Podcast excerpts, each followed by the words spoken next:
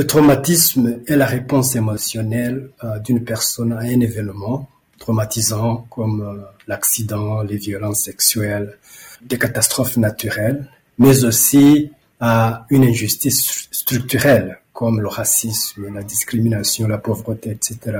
Il y a aussi le traumatisme historique qui découle d'événements historiques tels que euh, les massacres, les génocides par exemple, l'Holocauste, les camps de réfugiés, l'esclavagisme, le colonialisme, etc.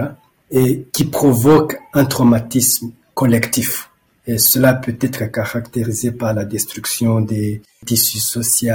Comment les expériences traumatiques du passé continuent-elles alors à influencer la santé mentale des générations actuelles, surtout en Afrique? Vous savez, l'Afrique, c'est une société collectiviste, ce qui est différent des sociétés individualistes occidentales.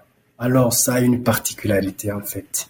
En Afrique, les gens se définissent par rapport où ils sont conscients d'une humanité partagée dans laquelle euh, la solidarité active impulse une co-responsabilité de tous les citoyens pour la construction d'un monde meilleur. Donc ça, c'est ce qu'on appelle le concept africain de l'Ubuntu.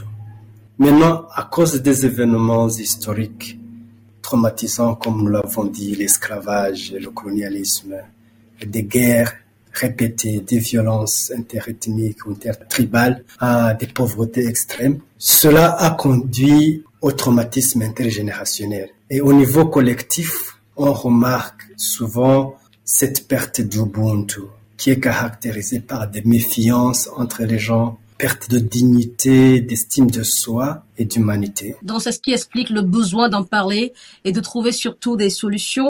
Vous êtes le directeur exécutif de Ubuntu Center for Peace. Euh, quelles sont les actions que vous menez dans ce sens pour lutter contre ces traumatismes? Ubuntu Center for Peace, on a développé un modèle, au fait, parce que nous, on rêve d'une guérison sociale ou guérison collective. Et surtout, euh, nous basons sur euh, l'histoire de massacres et de génocides que nous avons vécu. C'est un modèle qui intègre les techniques corporo-spirituelles basées sur la respiration. Et cela, on l'intègre avec la narration collective dans des groupes bien structurés, puis les rituels